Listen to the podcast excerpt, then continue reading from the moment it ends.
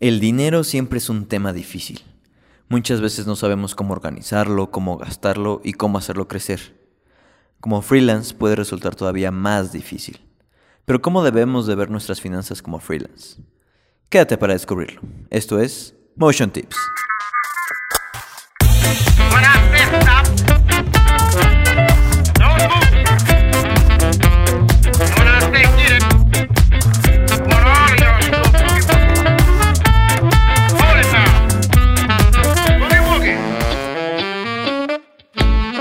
Bienvenidos a Motion Tips con Asherman, contando las verdades de la industria creativa que nadie te quiere soltar.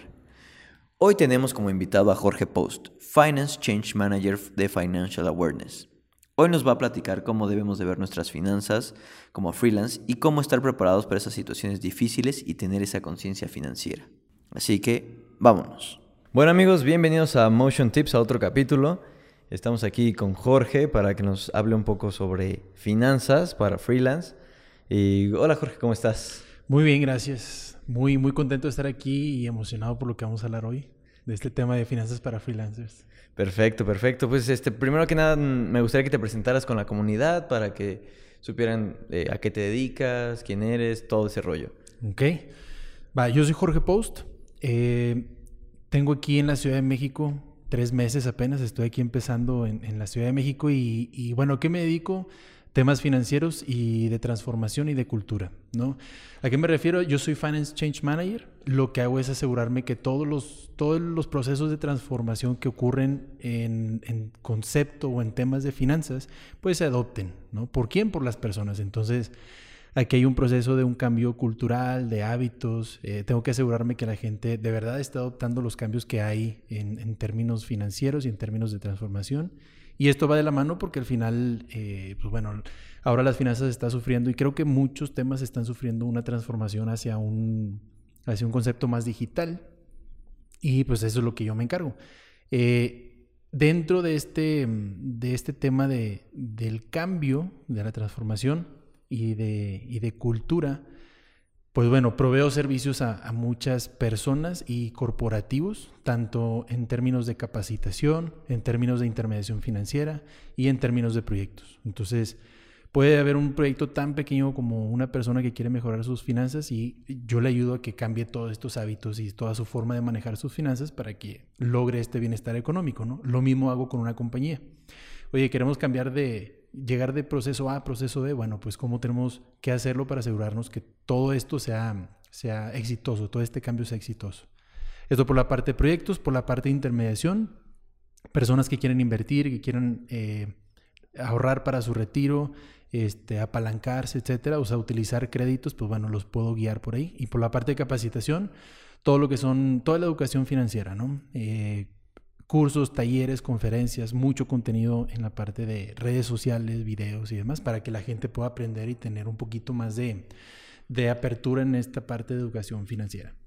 A grandes rasgos eso es lo que, lo que hago. Este, y pues bueno.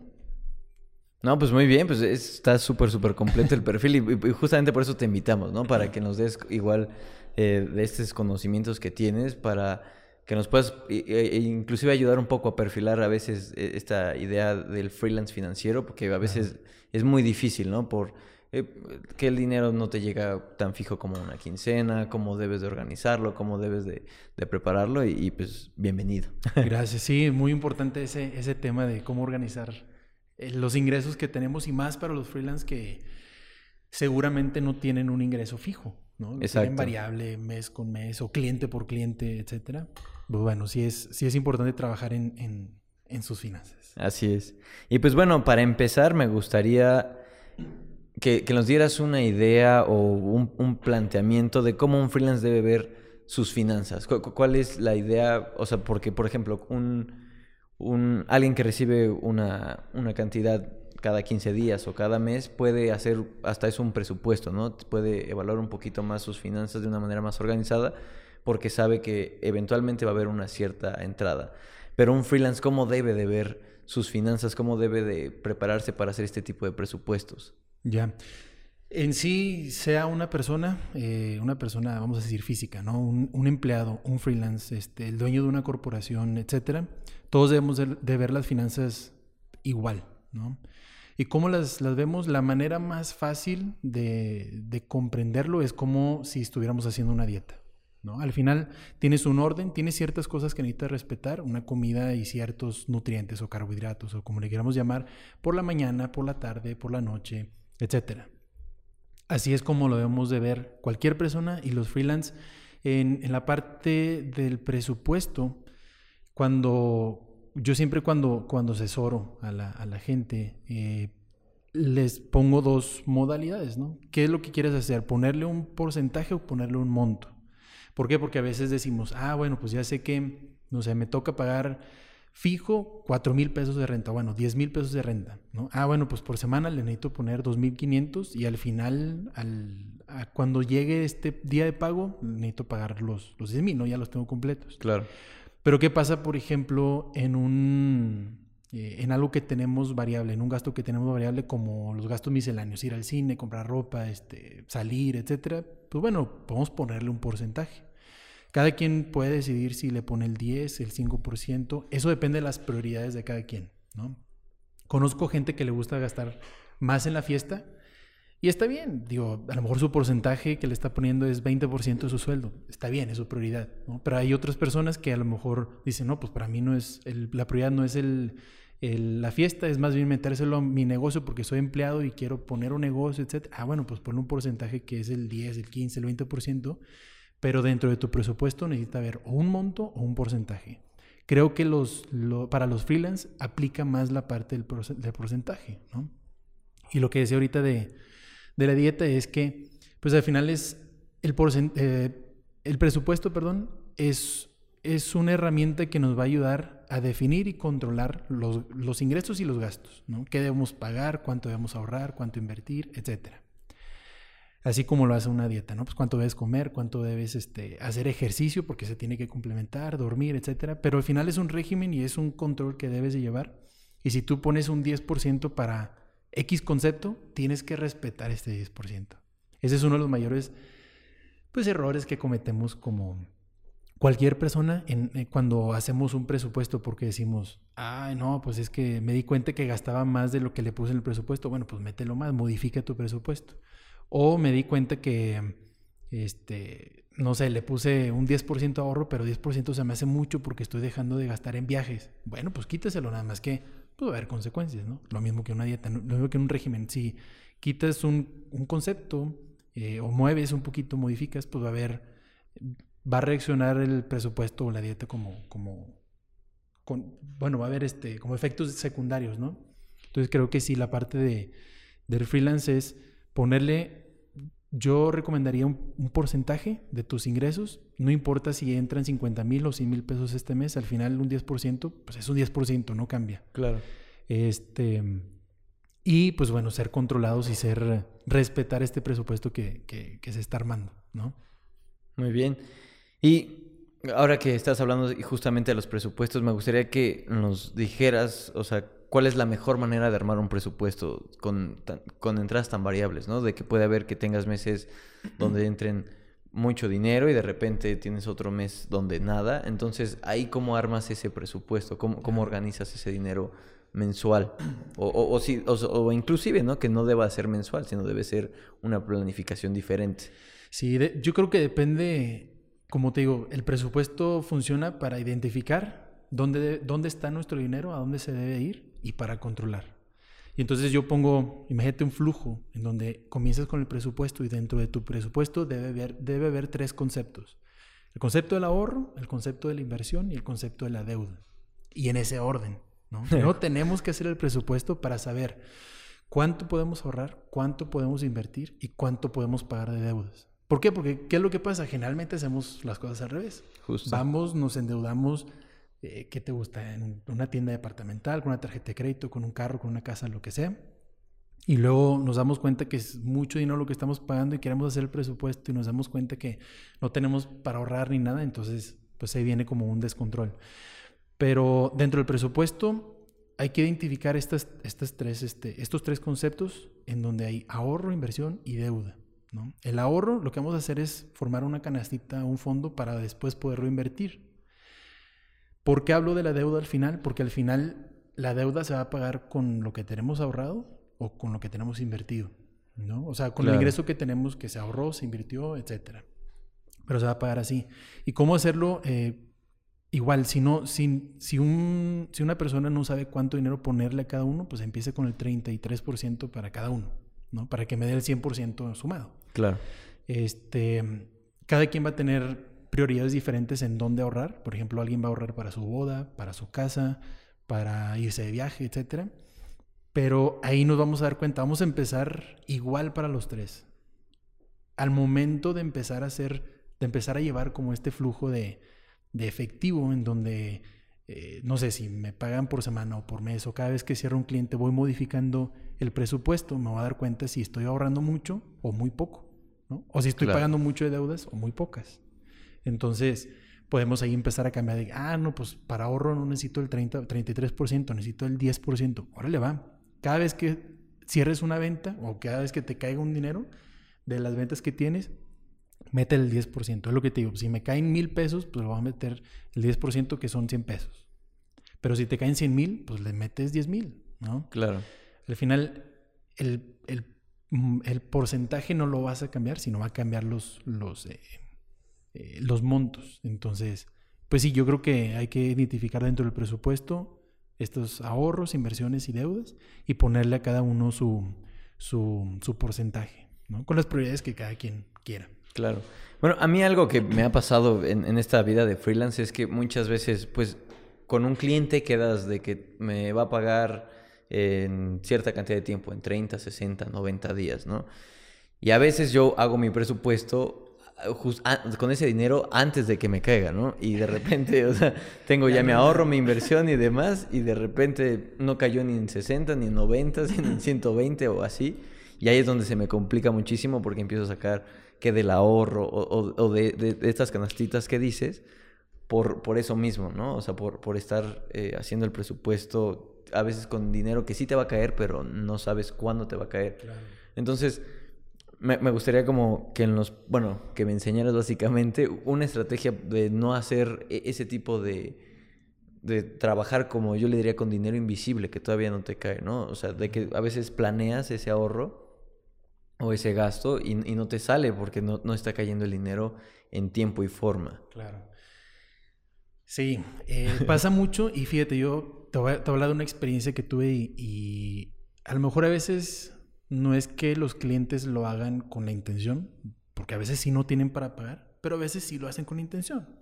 ¿Qué es lo que pasa? Yo, en mi experiencia, yo fui cobrador eh, algunos años y en, esta, en, esta, en este proceso de cobranza me di cuenta que los clientes se vencía la factura y lo tenían como 90 o 180 o 360 días para pagar. Entonces, para la empresa, pues era un dinero invisible, como tú dices. La empresa sigue teniendo costos de luz y de nómina y de todo lo que tú quieras, igual que un freelance. Al final estamos hablando de lo mismo, pero en magnitudes diferentes. A lo mejor una empresa como yo trabaja, donde yo trabajaba tenía 100 mil empleados. A lo mejor un freelance, freelance es el solo o tiene tres empleados, ¿no? Pero, ¿cómo, ¿cómo hacen las empresas para protegerse? Pues al final tienen esto, ¿no? Tienen protecciones este, hay veces que le llaman seguros, hay veces que le llaman fianzas, coberturas, ahorros. Eso es lo que es el ahorro, es poderse cubrir para gastos que van a venir en el futuro. En el futuro. Pueden ser futuros muy próximos, de la siguiente semana o en un mes o en un año, o pueden ser futuros de años, ¿no? Claro. Lo importante es que lo mismo, en el presupuesto, el presupuesto lo que va a tener es, son prioridades, ¿no? Si yo te preguntara, Oscar, ¿cuáles son tus prioridades de freelance? ¿Cuáles dirías? Pues sería mi renta, mi comida eh, y mi equipo, ¿no? O sea, mi equipo de trabajo. Ok. Y ahí no metes los viajes, no metes el pago del carro, vamos a decir, porque por lo que me dijiste luego, luego las prioridades que identificaste fueron tres, cuatro, ¿no? Este, la renta, la comida y tu equipo, ¿no? Entonces, bueno, eso van a estar en primera instancia. Tú sabes que necesitas ahorrar para la renta, tú sabes que necesitas ahorrar para el equipo, etcétera y tú les vas a poner un porcentaje que si tú sabes que a lo mejor tus clientes no son tan cumplidos, pues entonces tu porcentaje no va a ser el 10% porque tal vez no te va a alcanzar para final de mes que tengas que pagar la renta, va a ser de 20% porque necesito estar protegido por si el cliente que me dijo que me iba a pagar no me paga y me paga hasta después, ¿no? Claro. Al final hay que hacer coberturas o provisiones también le llaman. Sí, siempre sabes que, que vas a tener un gasto y ese gasto es fijo. Ese sí, ya no le puedes poner peros. Ya sabes que el gasto es fijo y lo vas a tener en tal fecha. Lo que sí va a estar, eh, va a ser un reto poder administrarlo, va a ser el ingreso, ¿no? Pero como, como te digo, pues al final tú vas a saber qué gastos tienes fijos a final de mes y cuánto necesitas poner. Entonces tienes que adaptar la cobranza que tengas como freelancer, pues para poder cubrir estos a final de mes, ¿no? Estos gastos a final de mes. Sí. Entonces sí es primero identificar tus necesidades, o sea, dentro de las prioridades, primero ven tus necesidades, luego las responsabilidades, luego eh, los lujos y luego los gastos. ¿no? Necesidades, ¿cuáles son tus necesidades? Como dijiste, oye, pues la renta, o sea, tener dónde dormir, tener que comer, este, ¿y qué más te gusta? Y vestir, y vestimenta, ¿no? Ah, bueno, perfecto. A lo mejor gasolina, el equipo, etcétera. ¿Cuáles son tus responsabilidades? No, pues mira, no es una necesidad, por ejemplo, tener una oficina, pero es una responsabilidad porque ya renté una y tengo un espacio donde... Ah, bueno, pues esa es tu responsabilidad pagarla. Si no la pagas, sabes que te va a traer consecuencias. Luego los lujos, ahora sí, a ver, pues, ¿qué, qué puedes considerar como lujos? Bueno, pues yo necesito una computadora X, ¿no? De 5 mil pesos. Pero pues me puedo dar el lujo porque me está yendo bien, me voy a comprar una computadora de 20 mil, 30 mil pesos, ¿no? Pero los lujos vienen después de las responsabilidades y, necesidades, no pueden venir antes, ¿no? ¿Qué pasa si te das un lujo antes de, cumplir una necesidad, una necesidad? Pues al final no, no va a haber, no, va a ser match tus finanzas, ¿no? Porque vas, a tener unos tenis súper padres, pero luego no vas a tener que comer. Entonces es como que, pues no, ¿eh? Y al final los gastos, pues son gastos misceláneos. Lo que, lo que quieras hacer con tu dinero, con ese porcentaje de dinero que destinaste para los gastos, adelante gástatelo como quieras, ¿no? Pero bueno, creo que sí, así es lo que, lo que pueden hacer, ¿no?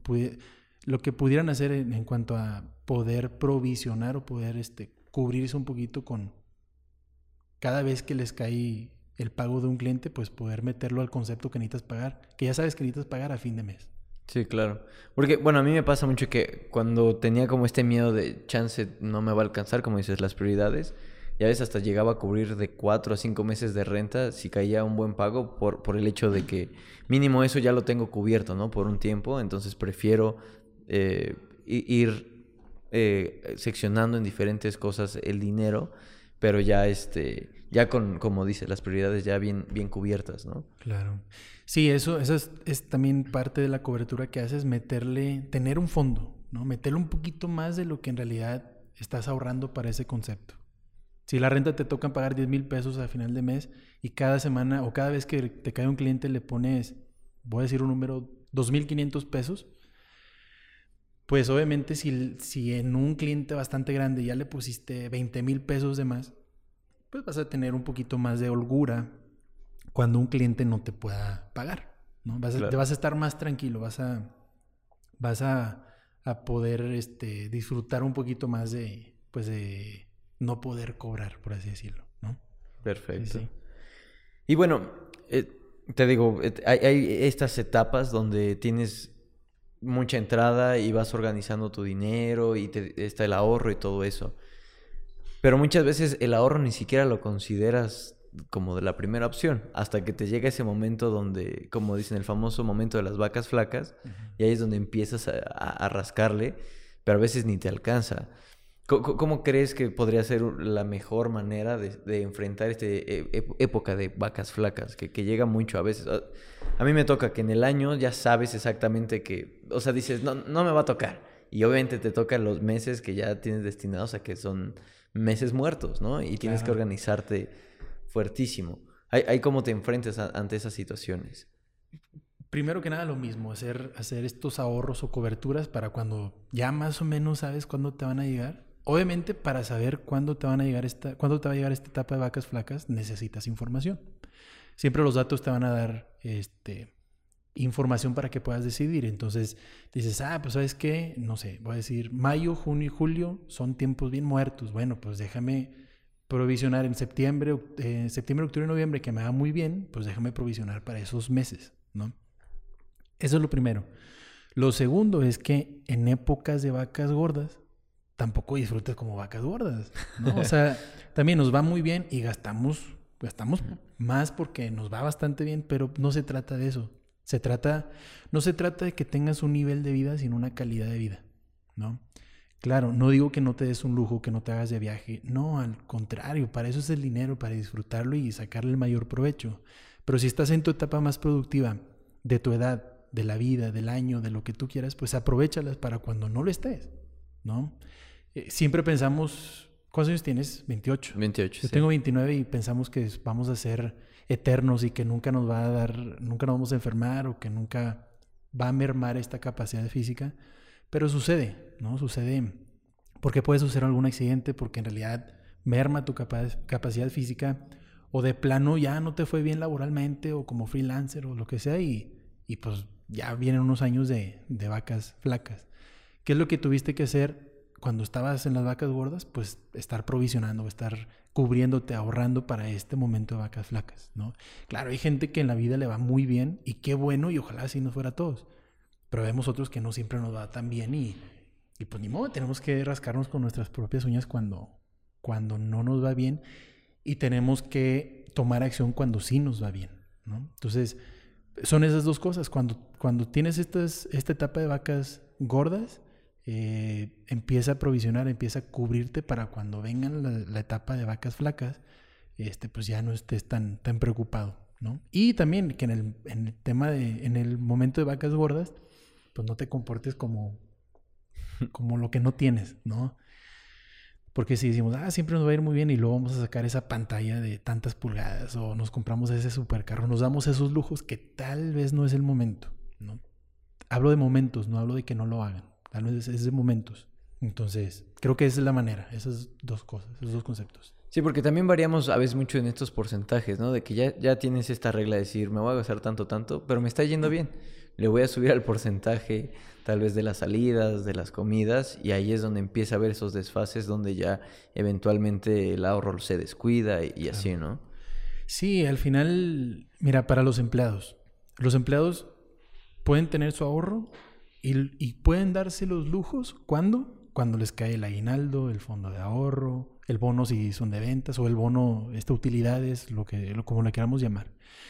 Ahí es momento de darse los lujos. Pero obviamente los lujos, pues es darse lujos de lo que les cae. O sea, si les cae eh, 10 mil pesos, pues que no sea más de 10 mil pesos.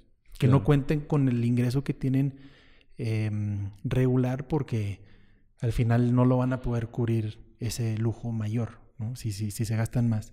Y por la parte de los freelancers, lo mismo, como te digo, los datos o la información te va a decir, ah, mira, tú cobras mínimo tanto, y más o menos en promedio traes tantos clientes en el mes y estás cobrando en promedio tanto, pues bueno, haz tu, tu presupuesto conforme a este, a este, ¿cómo se dice? A estos datos, pues a esta información. ¿Qué pasa si viene, no sé, si promedio tienes 10 mil al mes y luego de repente te cae un cliente que en el mes te pagó 50 mil? Bueno, esos 40 restantes son para que te des lujos, ¿no? Para que los aproveches y si quieres invertir, irte de viaje, lo que quieras hacer, adelante pero no lo estás haciendo cada vez que te cae un ingreso. Y los lujos al final se trata de que te des una, que haya una satisfacción personal.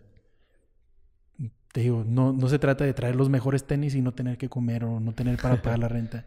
Y lo digo porque en realidad he conocido gente que así lo hace. Muchos freelancers que así lo hacen. Que sí digo, ah, están súper bonitas sus oficinas o está súper bonito su diseño y todo. Pero te metes a ver las finanzas de su negocio y, de, y personales y dices, no, compadre, pues ¿qué estás haciendo? O sea, en realidad están, tienen ahí mucho, mucha oportunidad en, eh, de, de, crecimiento, de mejora, ¿no? Sí, claro. Entonces, pues sí, ese es, ese es el, el, tema, que los lujos vienen cuando, cuando te los puedes dar.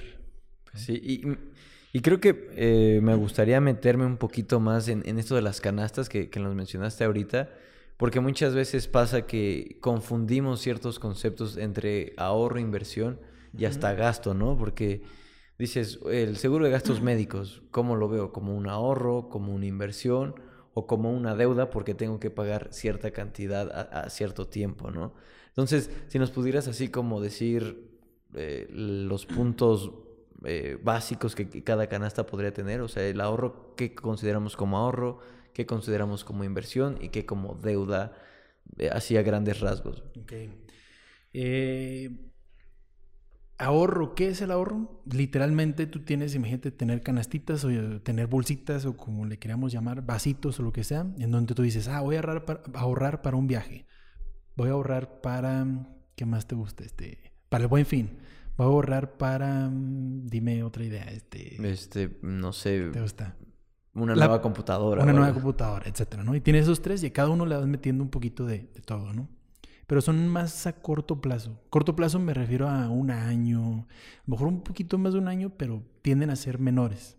¿Por qué? Porque, por ejemplo, si ahorita, em, y de hecho yo todos los años lo hago, en donde empiezo a ahorrar para el buen fin, para cuando llegue el buen fin yo tengo ya un ahorro, donde a mí no me duele, no me pesa, no tengo que agarrar otros conceptos que tengo, otros rubros, para gastar en el buen fin. Ya sé que tengo mil pesos para gastar en el buen fin, y esos voy y con mucho gusto me los gasto.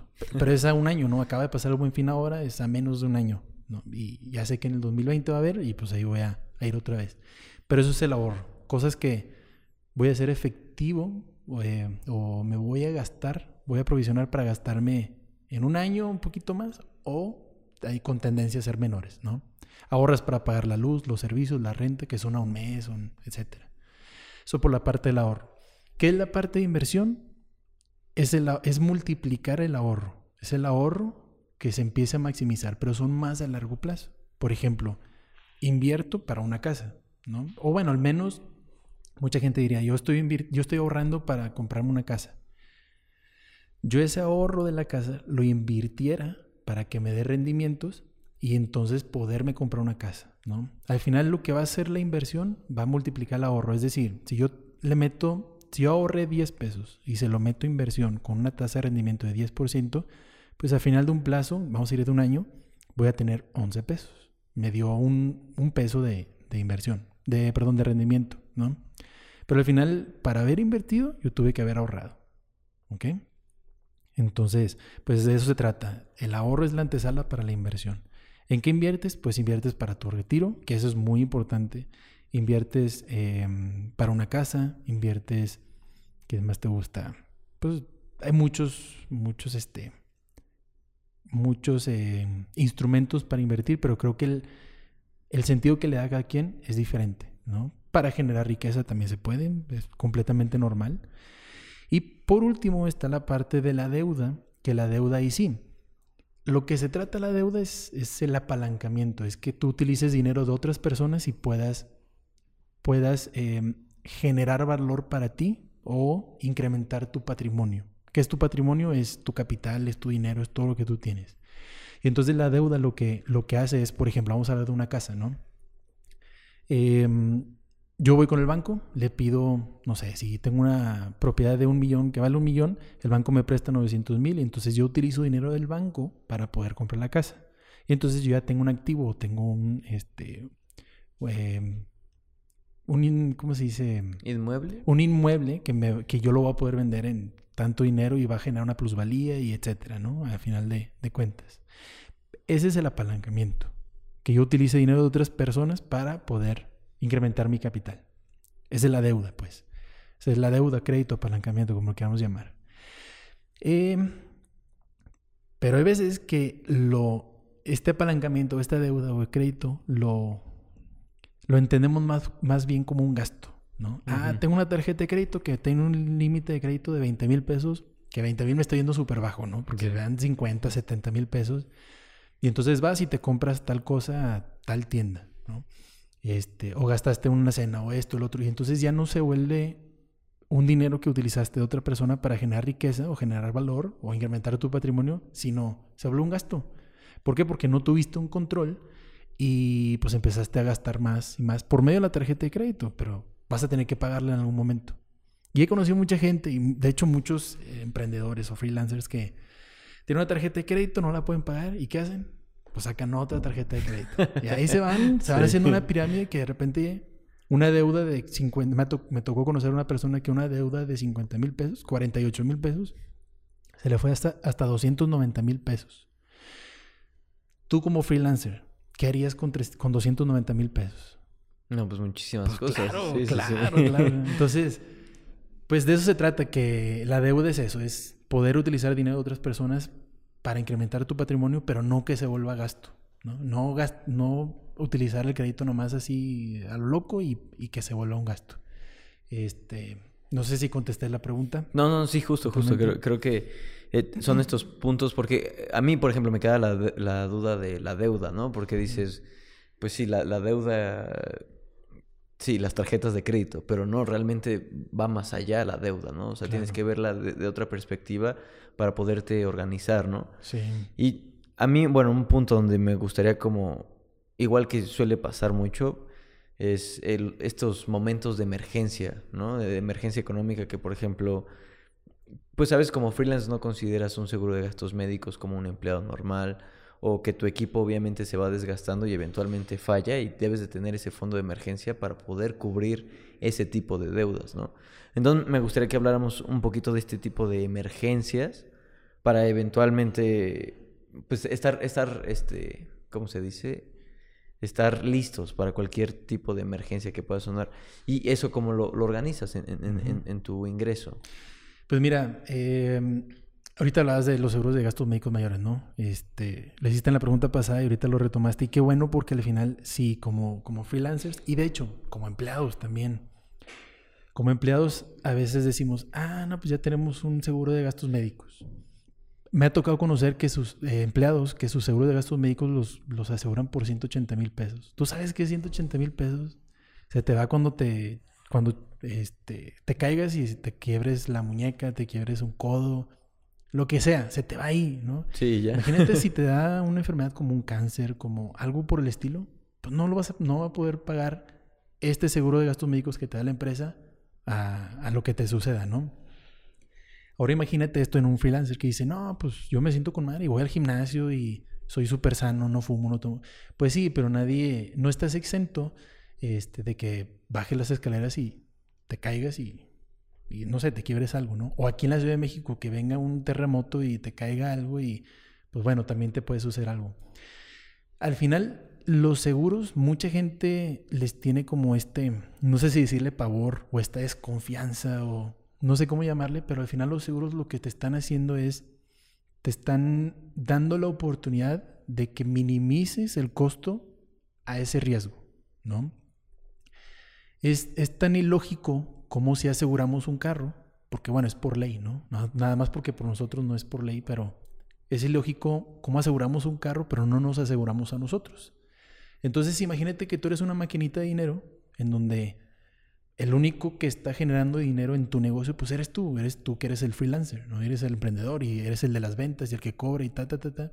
Ahora imagínate que no, que no tengas esa maquinita de, de dinero, o sea, que no estés tú, pues obviamente ya no vas a tener un ingreso. Si no tuviste un seguro de gastos médicos que te amparara a una operación o lo que sea, una cirugía o lo que sea, pues al final vas a tener que desembolsar mucho mayor dinero que lo que te pudo haber costado desde el principio, ¿no? En sí no, no son, la verdad es que no son caros, ¿no? Eh, una persona, por ejemplo, una mujer de este, 24 años, le ha de costar alrededor de 15 mil pesos. ¿Cómo lo haces? Exactamente igual, lo consideras en tu... ¿Cómo lo pagas, perdón? Lo, haces lo mismo de, que estoy hablando de los presupuestos. Consideras tu seguro de gastos médicos ahí y lo vas provisionando cada vez que te caiga un cliente, cada vez que vayas cobrando, cada, cada mes, lo provisionas, lo provisionas, lo provisionas y al final del año ya tienes para pagarlo. Así de fácil. Lo mismo es con tu seguro de carro, tu seguro de gastos médicos, tu seguro de vida, tu seguro de retiro y los que le quieras poner, ¿no? Al final eso sí es una responsabilidad tuya. Tú eres el único responsable. Nadie, nadie, nadie va a venir y te va a decir, ay, Oscar, te que Bueno, digo, tal vez sí, espero que sí, pero nadie te va a venir a decir, ay, Oscar, te quebraste la cadera. Ahí te van 100 mil pesos para que pagues el hospital, o 200 o lo que sea. Pues no, no es así. Nadie es responsable de eso más que tú. Entonces, pues sí, es, es muy importante considerarlos en, el, en tu presupuesto y, y conmigo hay veces que, que, yo soy un poquito como rudo en este, en este aspecto porque la gente quiere ser asesorada para invertir y para sacar un crédito. ¿Y cómo lo puedo hacer para una casa y esto y otro? Y les digo cómo, ¿no? Pero al final les pregunto si están asegurados ellos y no, pues no. Bueno, y, y si tú falleces o si tú te invalides, ¿cómo, invalidas, ¿cómo lo vas a pagar? Si te, te, te quiere la cadera, estás tres meses en cama, ¿cómo lo vas a pagar? Entonces, es importante asegurarse primero antes de querer hacer otras, otras cosas. Claro. Y sí, no pensamos en, por ejemplo, yo que uso mucho, por ejemplo, las manos, ¿no? Para estar este, trabajando en la computadora o lo que sea, que te caes y te rompes la mano, no hay nadie quien haga la chamba por ti, ¿no? O sea, tienes que tener contemplado, o sea, eh, ese tipo de momentos, ¿no? En el cual hay seguros que sí te cubren, hay seguros que, o sea, tienes que igual ver este tipo de seguros que se pueden adaptar a ti, ¿no? Claro. Digo, pues para eso me pueden preguntar a mí. Eso, sí, justo. Digo, eso aprovecho, ¿no? El comercial, porque sí me gusta dentro de los servicios que yo proveo, a, sea personas, pymes, compañías, este, emprendedores, es vamos a vamos a maximizar tus finanzas, pero también vamos a cubrirte porque al final tú eres el importante ahí. Tú eres el dueño de la empresa, tú eres la persona que es, eh, no sé, eres quien lleva el, em, ¿cómo se dice? Em, el ingreso a la casa y puede pagar todo lo demás. O tú eres una parte fuerte del ingreso de tu casa, entonces hay que asegurarte, ¿no? Y asegurarte hoy y asegurarte en el futuro. Pero totalmente digo, sí puedes, a lo mejor tú te quiebras una mano, pues sí puedes eh, contratar a alguien más y le vas a decir cómo y esto y lo otro, pero ¿qué va a pasar? Pues te va a costar. Sí, claro. Entonces vas a tener que desembolsar algo que no, no debieras, ¿no? Y te va a costar, si no, si no estás asegurado, te va a costar doble porque vas a tener que pagar lo tuyo y vas a tener que pagarle a la persona. Entonces, pues mejor ya nomás le pagas a la persona, ¿no? Pero sí es, es muy importante estar asegurado. Eso sí es vital en un, en un emprendimiento o con un freelancer, ¿no? Sí, y se nos olvida, bueno, a, mí nunca lo, lo, había pensado porque, eh, no sé, con mis papás yo estaba asegurado, cuando estaba en una empresa, la empresa me aseguraba y así, y cuando sales, pues no es algo como un suéter o algo que lo sientes, ¿no? O sea, es algo que está ahí intangible y eventualmente cuando te llega la emergencia es cuando, ¿por qué no había pensado en ese tipo de situaciones? Sí, totalmente. Y, y como es, es, muy importante lo que tú dices, pues es que es algo intangible pues sí, no, no creemos lo que no vemos, eh, pero, pero claro que hemos visto personas, digo, con un accidente, con una enfermedad, con algo, sean próximas o sean lejanas, al final siempre conocemos a alguien que le pasó algo, siempre. Y pues sí, o sea, es, es, importante considerarlo dentro de las finanzas de su negocio, que de hecho eso debería ser, deberían de considerarlo en las finanzas de su negocio no personales. ¿Por qué? Porque al final se supone que el negocio es el que está dando tu sueldo para que tú comas, tú vivas, tu tata, que te provea de, seguridad, ¿no? Entonces, si tú lo quieres pagar con tus finanzas personales, ¿se puede? Sí, se puede, pero yo recomendaría meterlo en las finanzas del negocio porque al final el negocio es el fuerte. Claro. Y mira, ahorita que tocas ese tema eh, del negocio y personal, creo, creo que eso es muy importante porque a veces no, lo consideramos, ¿no? O sea, como, como freelance, pues tú eres el negocio y también eres la persona, pero a veces te cuesta separar este tipo de, espacios. Y, por ejemplo, compras computadoras, compras equipo, que eventualmente, o sea, lo usas y se va desgastando, pero no sabes a veces en qué momento es el momento correcto de venderlo y, y mejorarlo, ¿no? Porque pues ya, ya, ya es un activo que puedes estar tú vendiendo, puedes estarle sacando provecho dentro de esa inversión que ya hiciste, ¿no? Claro. Entonces, ¿cómo podemos ver este, las cuestiones del equipo, las cuestiones de, pues a lo que le estamos invirtiendo nosotros como negocio para tener este equilibrio de, de saber cuándo hacer este tipo de movimientos fuertes, que es compra de equipo y inversión? Eh, lo mismo, pues provisionando, ¿no? es lo que yo siempre trato de, enseñarles en, las capacitaciones o los, las mentorías financieras que, les doy.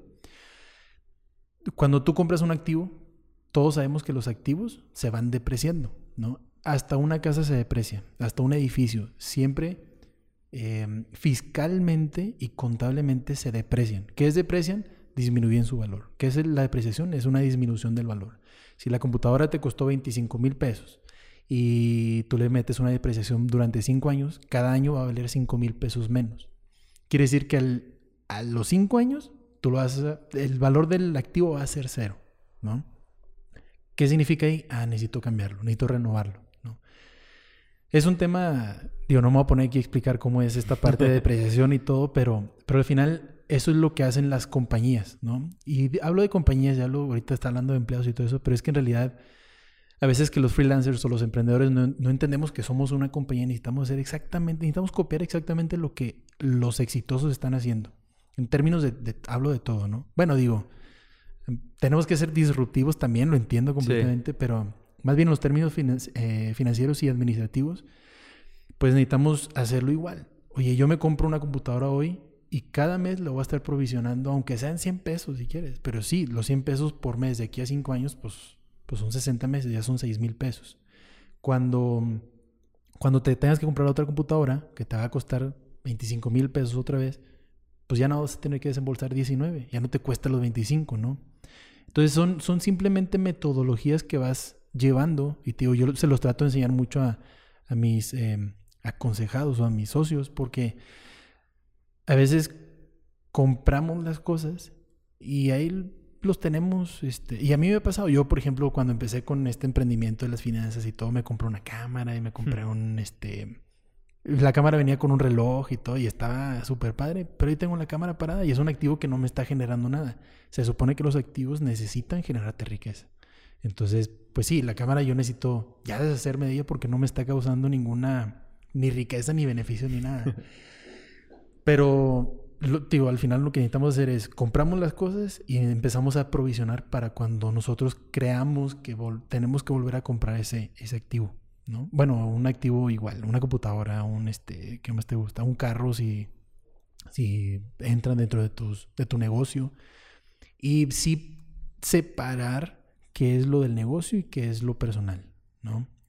Un consejo muy, muy grande que me dieron cuando emprendí mi primer negocio, siempre me decían, ponte un sueldo, ponte un sueldo, ponte un sueldo.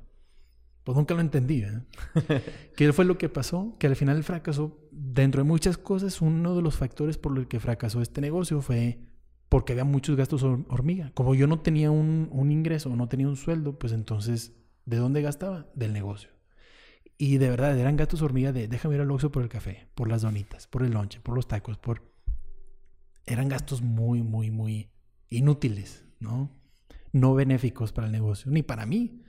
Entonces hay que separar muy bien qué es lo del negocio y qué es lo mío. Si la computadora va a ser mía, va a ser mía, yo la voy a pagar. Y dentro de mis finanzas, yo la voy a pagar. Si la computadora es del negocio, el negocio lo paga.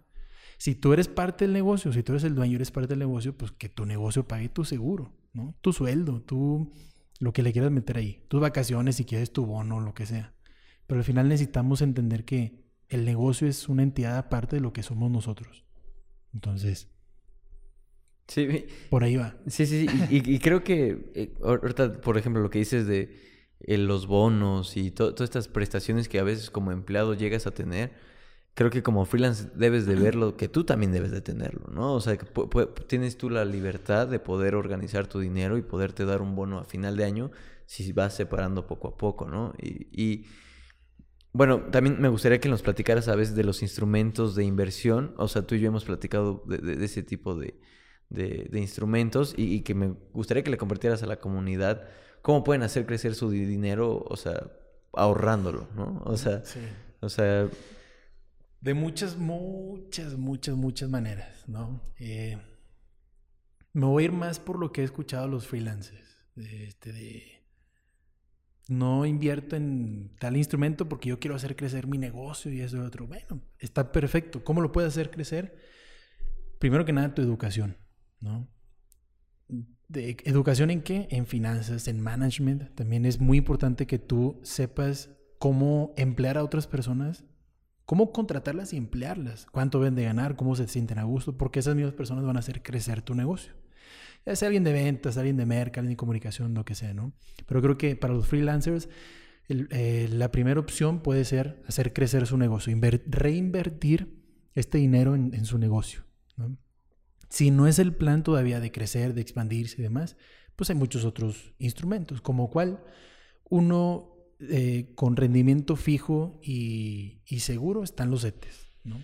Que los ETEs no te dan lo que te dan, por ejemplo, eh, una bolsa, un instrumento como la bolsa de valores, que son acciones y todo, pero te da un rendimiento fijo. Es decir, ahorita no sé exactamente cuánto andan, como 7.5% anual. Entonces, si ellos te dicen, oye, pues yo te doy el 7.5% anual y tú metes 100 pesos, al final del año te van a dar 107.50, ¿no? Es decir, tú vas a tener 7 pesos de ganancia sin hacer absolutamente nada. Esa es una opción. Lo padre de los, de los CETES es que puedes invertir, eh, cuando tú, puedes domiciliar el pago, eh, perdón, el, La inversión. La inversión creo que es quincenal. No me acuerdo si esta semana o quincena, creo que, creo que es quincenal, pero puedes meter desde 100 pesos. Entonces, creo que todos los que nos están escuchando tienen 100 pesos para invertir en CETES, ¿no? Y de 100 pesos en 100 pesos se va generando algo bastante bueno.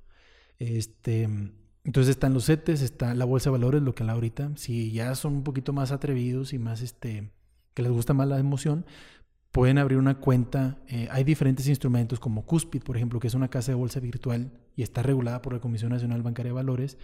Y ahí también es desde 100 pesos y tú entras con 100 pesos y al final compras una acción. ¿Qué te gusta? Compras un Walmart que ahorita está como en 45, 50 pesos. Y pues ya te puedes comprar una acción de Walmart y eres accionista de Walmart. Lo único es que, ¿qué va a pasar ahí? Pues no te van a dar un rendimiento fijo. Va a ser, puedes ganar 8%, puedes, ganar, puedes perder o puedes este, estar a menos 5%, o puedes estar a más 20%, depende de la acción, depende del momento, etc. Pero es un poquito más de riesgo. ¿Qué más? Pues sí, hay, hay seguros de retiro. Por ejemplo, yo estoy ahorrando ahorita o estoy invirtiendo mi, estoy, pues sí, poniendo a trabajar mi ahorro mediante una aseguradora en donde yo voy a pagar 5, 10, 15, 20 años, lo que yo decía, pero cuando me jubile o cuando me retire, que sea a los 60, 65, 70 años, yo voy a poder cobrar el dinero que yo puse hace, pues depende de la edad que cada quien tenga, ¿no? Hace 30 años, hace 40 años, y ese dinero que a mí me, yo puse, no sé, voy a decir un número, 200 mil pesos, ahorita a los 65 mil, de a 65 mil. A los 65 años voy a poder cobrar un millón 500, 2 millones. ¿Por qué? Porque lo dejé ahí corriendo, corriendo, corriendo y eso me generó rendimientos. Y aparte los seguros está padre porque además de que te genera rendimientos, te asegura, ¿no? Si te invalidas, si falleces, entonces, para las mujeres está un poquito mejor porque también tienen como un apartado de cobertura mujer, en donde las aseguran que si tienen quistes, que si tienen quistes, este, quistes, tumores, etcétera, propios de la mujer, y también las, aseguran en el embarazo, eh, con el recién nacido, etcétera, ¿no? Creo que esas tres están bien en cuanto a, a futuro, que es, el, es el, los seguros de retiro, en inversión con rendimientos fijos, que son los ETES, y rendimientos variables o con emoción, que son la bolsa de valores. Pero hay muchísimos más. podríamos decir y decir y decir muchos, pero creo que esos... Ah, bueno, y también dijimos el negocio, ¿no? Sí, claro. Entonces creo que esos son los principales que, que podemos notar ahorita. Perfecto. Pues ahí tienen las herramientas y bueno, me gustaría para cerrar que nos dieras eh, los tips que tú quieras, la cantidad de tips que, que quieras, dos, tres, uno. para tener una economía sana personal? O sea, ¿qué, tips eh, le podrías compartir a la comunidad para que tengan unas finanzas sanas y prósperas? Uy, pues por dónde empiezo. Em, yo creo que primero que nada, y, lo digo abiertamente, no se crean de las redes sociales. Eso es lo primero, ¿no? Voy más en el tema emocional porque al final nosotros nos metemos a, a Instagram, a Facebook o lo que sea y vemos a gente viajando y vemos a gente con tal carro, con tal ropa, con tal persona, etcétera, y eso nos mueve y decimos, ah, yo quiero tener estas finanzas, o perdón, quiero tener esto que él tiene, y entonces atento contra mis finanzas buscando algo que no puedo pagar, ¿no? Ya sea en las redes sociales o ya sea con conocidos, con familiares y todo. Y siempre pasa, siempre hay una familia que nomás está, está chingue chingue de que, ah, me fui a tal parte y me compré tal cosa y etcétera. Y a veces no es así. O sea, a veces detrás de eso hay deudas, detrás de eso hay este hay problemas, ¿no? Viene, viene, hay un costo detrás de, lo que se habla, ¿no? Creo que lo más importante en las finanzas, y como ahorita lo decía, es las finanzas es completamente emocional y son íntimas, son completamente íntimas. Yo siempre pongo el ejemplo en las conferencias, cuando doy conferencias, pongo el ejemplo de que las finanzas son completas, son totalmente íntimas y es como si yo preguntara, a ver aquí, levante la mano, ¿quién es súper bueno en la cama? No, pues todo sí, yo Pues sí, nadie queremos decir que no somos buenos, ¿no? Porque sentimos como que nos pega, nos pega en el orgullo, este, sentimos así como que ah, es muy íntimo y yo voy a decir porque si no se van a burlar y un rechazo, una humillación, como le queramos llamar. O las finanzas es lo mismo al final el trabajo, a ver, ¿quién le entra a la tanda? No, pues todos, ¿no? Y, y pues no, no tenemos el dinero o el intercambio. O con los freelancers, ¿no? Ah, es que a mí me fue bien con madre porque me consiguió un cliente que se llama tal corporación y por un año y pues me va a caer un millón de pesos. Ah, con madre. Pues sí, pero ahí viene un trabajo de un año, de un millón de pesos, ¿no? Al final lo que le cuesta a la compañía, pues la compañía espera que le entregues algo. Claro. Entonces, pues eso, que no nos dejemos llevar por las emociones de las redes sociales, de lo que dicen nuestros compañeros este, emprendedores, freelancers, este, de las otras personas, de la familia y todo. Al final, digo, las, las finanzas son íntimas, son muy emocionales y, y no podemos ser viscerales con las finanzas. Al final, si nosotros decimos, tengo mil pesos para gastarme en la semana, para darle a la madre, para irme a cenar o lo que sea, son mil pesos. Que no sean más. Porque si no, pues es como cuando empezamos a fumar, a tomar y todo. Pues, una cervecita, bueno, otra, bueno. Y ahí te vas y, y, ya, se hizo un vicio o a lo mejor, pues no, no sé, si estabas a dieta, por ejemplo, ay, nomás un pastelito ahorita, este, que estamos en el, en el momento de, de fiestas y todo, pues un pastelito, un este, y ya la dieta que hiciste todo el año ya se vino abajo. Abajo, sí. Entonces sí, que, que no se dejen llevar, que no sean emocionales, que tengan un presupuesto y que lo respeten, como decíamos al principio, este, que respeten ese presupuesto, eh, esos montos o esos porcentajes que nosotros definimos, este, y que se conozcan, haga mucha introspección en, que de verdad se conozcan para determinar cuáles son las prioridades. Cada persona va a tener una prioridad diferente porque algunos su prioridad va a ser la familia, otro los viajes, otro tal cual los gastos, su negocio, etcétera. Entonces, pero cada quien necesita conocer cuáles son sus prioridades. Y eso es personal también, ¿no? Al final, luego vemos, yo me topo mucho en las compañías cuando, no, es que este güey es gerente, es que este güey es supervisor o es director, etcétera. Pues sí, pero tal vez para ti no es lo que tú estás buscando, ¿no? Lo mismo pasa en el tema de freelancer de, no, es que este güey tiene tal corporativo o este güey se consiguió tal cliente y todo. Pues sí, pero tal vez ese cliente no es el tuyo, ¿no? Entonces, lo mismo, y eso atenta contra tus finanzas, porque al final estás buscando algo que no te corresponde y pues no va a ser bueno para tus finanzas. Las decisiones que vas a tomar, pues no van a ser buenas, ¿no? Entonces, otra recapitulando es, eh, que no se dejen llevar por lo que otras personas dicen o lo que ven o escuchen, pues, este, que no sean emocionales y que, se, que tengan un presupuesto y que se controlen y se conozcan eh, realmente. Creo que esos tres son, los principales.